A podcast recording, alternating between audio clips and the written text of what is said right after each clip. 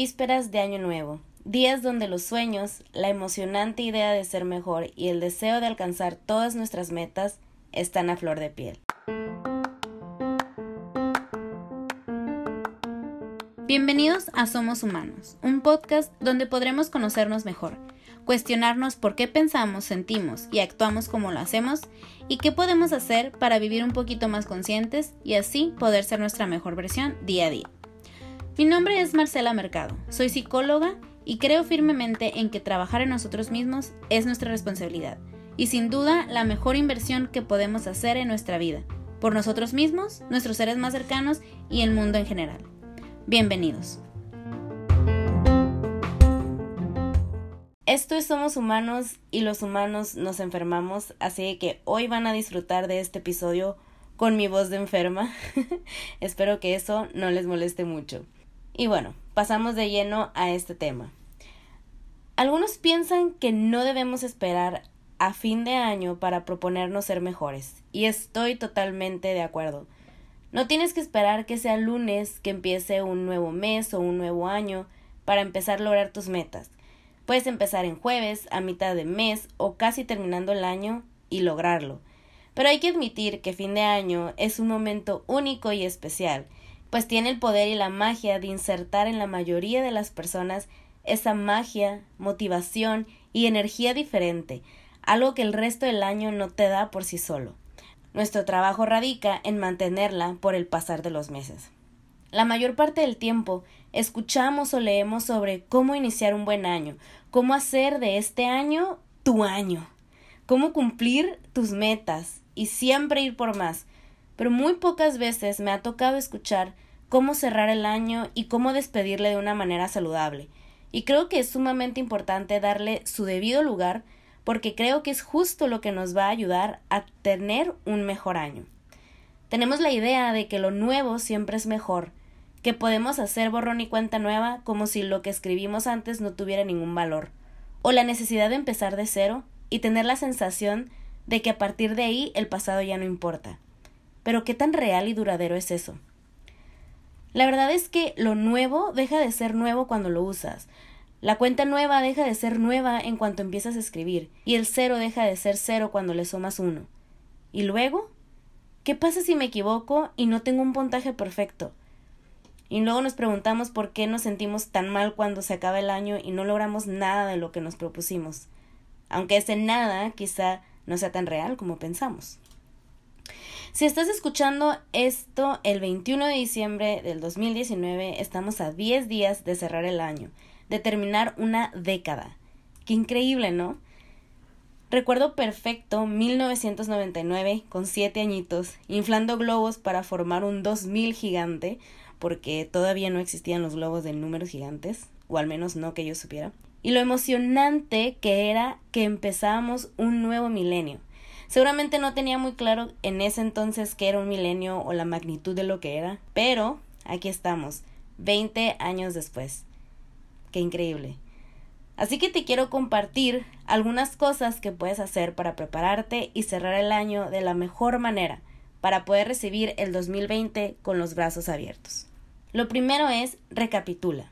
Intenta recordar cada uno de los meses del año y traer a tu mente qué sucedió en cada mes. ¿Qué días fueron especiales? Si conociste nuevas personas, si cometiste algún error, si lograste al fin algo que tanto esperabas, si te atreviste a hacer o probar algo nuevo, si tuviste un día difícil, si lastimaste a alguien, únicamente como si estuvieras describiendo lo que sucedió, sin juzgar ni entrar en detalles. El chiste es que hagas una especie de highlights o destacados de tu año. No tiene que ser el gran día o el gran reto o el gran error, cualquier cosa puede ser. Te puede ayudar mucho si utilizas agenda, calendario libreta de notas, puedes revisarlas y retomar eso.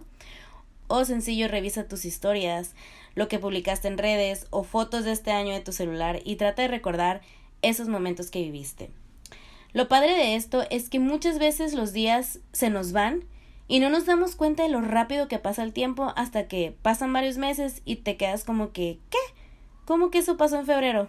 Este es un momento para ti, para recordar lo que viviste en el año, para hacerle justicia a esos momentos que pasaron y que quizá no le diste importancia. Y ahora que lo recuerdas, puede que sea más especial de lo que pensabas. O quizá no, quizá le diste mucha importancia a algo y resulta que no era para tanto. Y también se vale. No te limites, si te metes mucho en la recapitulación, puedes sacar una hoja y escribir o hacer un collage o lo que se te ocurra. Es tu recapitulación.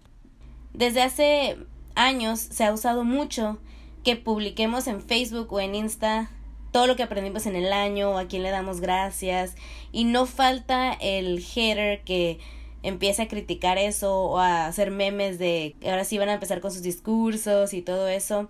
Si tú eres de los que hace su speech, ignóralos. Si tú eres un hater, no seas tan hater, relájate un poquito.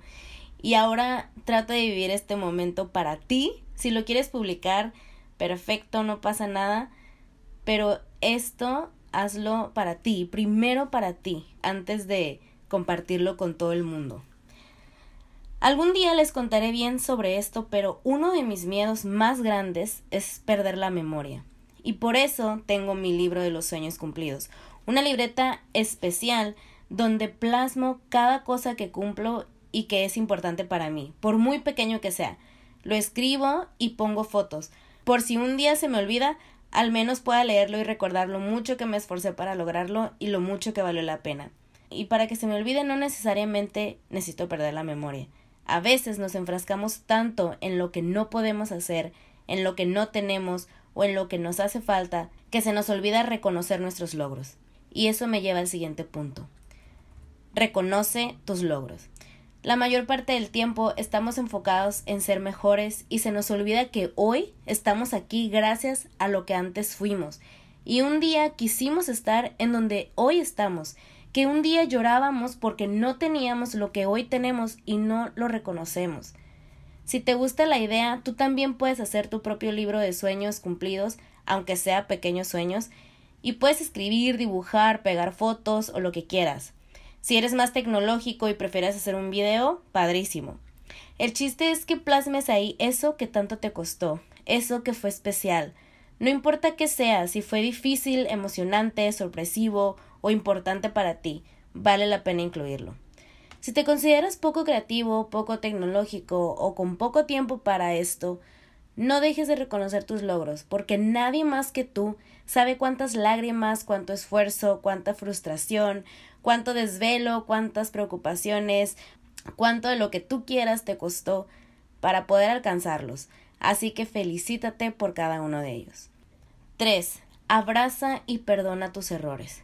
No debemos olvidar que aprendemos más de nuestros errores que de nuestros aciertos, porque es justo ahí donde nos cuestionamos qué hicimos mal, qué pudimos haber hecho mejor, y cuando nos vuelve a pasar algo similar, sabemos cómo actuar, o al menos lo hacemos de diferente manera.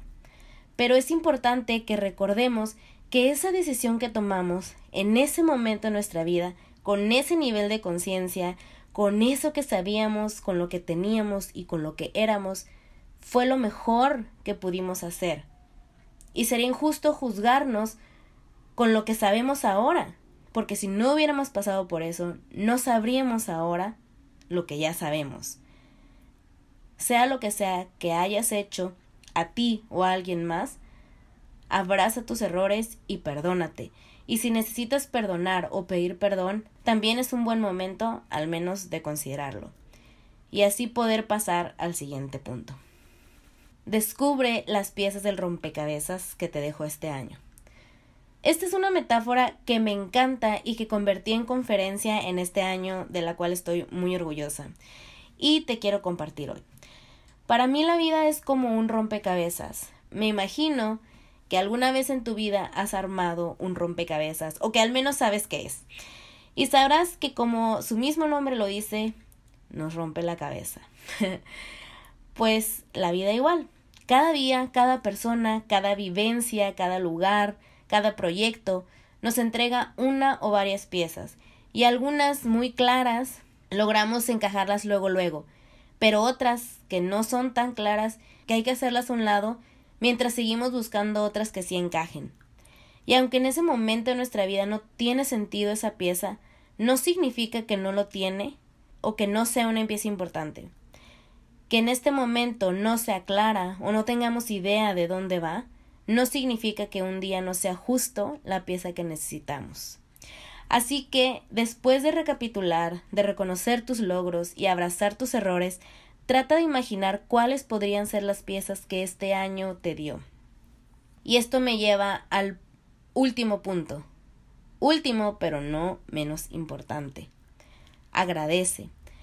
Lo bueno, lo malo, las personas que llegaron, las que ya no están en tu vida por decisión propia o porque su tiempo en esta vida terminó, por los momentos, las experiencias, los corajes, las risas, las caídas, los logros, las comidas, los lugares en los que estuviste, las puertas que se abrieron, las que se cerraron, por las ideas que tuviste, por los sueños que cumpliste, por todo, porque bien dicen por ahí que el que no agradece, no merece. Fuerte pero cierto. Hace tiempo escuché una frase que decía Si hoy amanecieras con todo lo que agradeciste en tu oración de la noche, ¿qué tendrías? Eso me hizo replantearme si realmente he sido agradecida con todo lo que la vida me da. Una casa, comida, cama y baño calientito, familia, salud, todo. A veces damos por sentado las cosas o a las personas que tenemos a nuestro alrededor y no nos damos cuenta de cuán valioso es todo eso que tenemos. Si hay alguien en especial a quien le quieras agradecer, te reto a que le hagas una cartita, le mandes un mensaje o una nota de voz diciéndole por qué y cuánto le agradeces eso que hizo o te enseñó, algo que le quede como evidencia de tu agradecimiento. Siendo agradecidos es como seremos capaces de recibir lo nuevo con los brazos abiertos. Solo así podremos recibir el 2020, un nuevo año, una nueva década con los brazos abiertos, con todo lo que eso significa. Así que te invito en estos 10 días del año que nos quedan a que te dediques un momento de tu día a hacer esto que te comparto. Recapitula tu año, reconoce tus logros, abraza y perdona tus errores, descubre tus piezas del rompecabezas y agradece por todo ello. Son cinco cosas, nos quedan diez días. Tienes dos días por cada punto, o si quieres tomarte un par de horas y hacerlo todo en un día, o un día sí y un día no, como tú te organices. Pero vale la pena hacerlo. Este es el cuarto año que lo voy a hacer y me encanta, y por eso quise compartirlo contigo. Sobre todo porque es una forma de agradecerte que dediques lo más valioso que tienes, que es tu tiempo, para escuchar este podcast, que sin duda es uno de mis sueños cumplidos de este año y me emociona mucho que seas parte de esto. Gracias por todo tu apoyo, por cada minuto que le has dedicado a Somos Humanos, por cada vez que has compartido un episodio o una publicación. Muchas gracias por haberme acompañado un episodio más, por cerrar conmigo esta primera temporada. Sin duda regreso en enero con la segunda temporada y espero que estés ahí. Espero que pases una muy feliz Navidad y un increíble año nuevo. Disfruta tus seres queridos y cada detalle que la vida te regala. Hasta pronto.